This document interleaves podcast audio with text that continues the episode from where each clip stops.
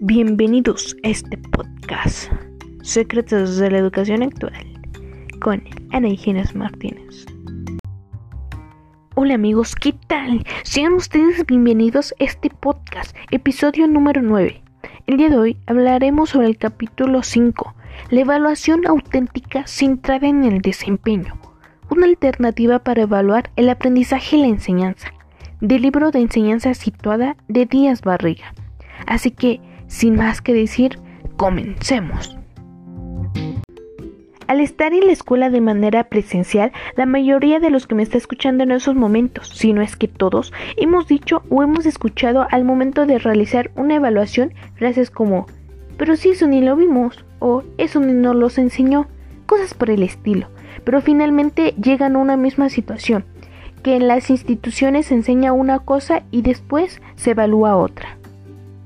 Es por ello que en la perspectiva situada, la enseñanza se organiza en torno a actividades auténticas y la evaluación requiere guardar congruencia con ellas, de tal manera que también exista una evaluación auténtica. Ahora bien, la premisa central de una evaluación auténtica es que hay que evaluar aprendizajes contextualizados. La evaluación auténtica busca un cambio en la cultura de la evaluación centrada en instrumentos estáticos como lápiz y papel, para continuar con el proceso de adquisición y fortalecimiento de determinados saberes.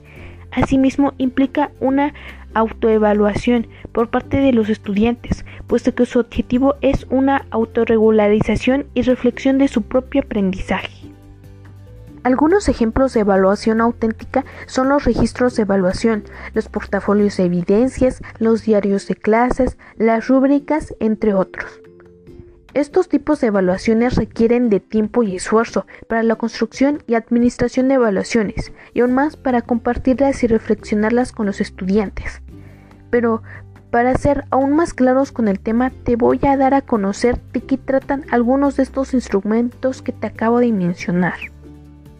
Los portafolios de evidencia son una colección de trabajos académicos que los estudiantes realizan durante un ciclo escolar y que son solicitados por parte del docente al final de este.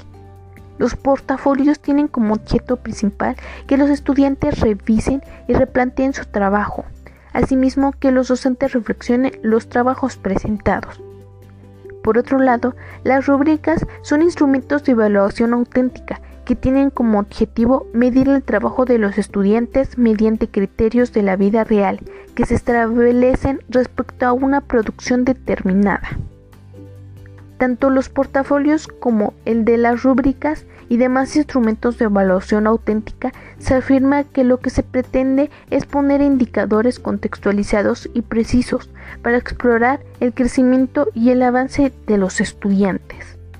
La evaluación auténtica puede sonar algo sencillo, pero no lo es. Los evaluadores tienen que tomar conciencia de los juicios que emiten acerca de las producciones generadas. Además, requieren de un conocimiento amplio de lo que se evalúa para especificar dichos estándares.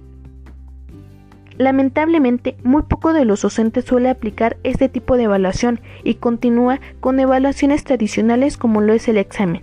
Así que, si tú docente que me estás escuchando en esos momentos o estudiante normalista, te recomiendo considerar a la evaluación auténtica para utilizar en tu aula, ya que es una excelente opción para valorar las llamadas competencias. Y bueno amigos, eso fue todo por el día de hoy. Cuídense mucho y nos vemos hasta la próxima.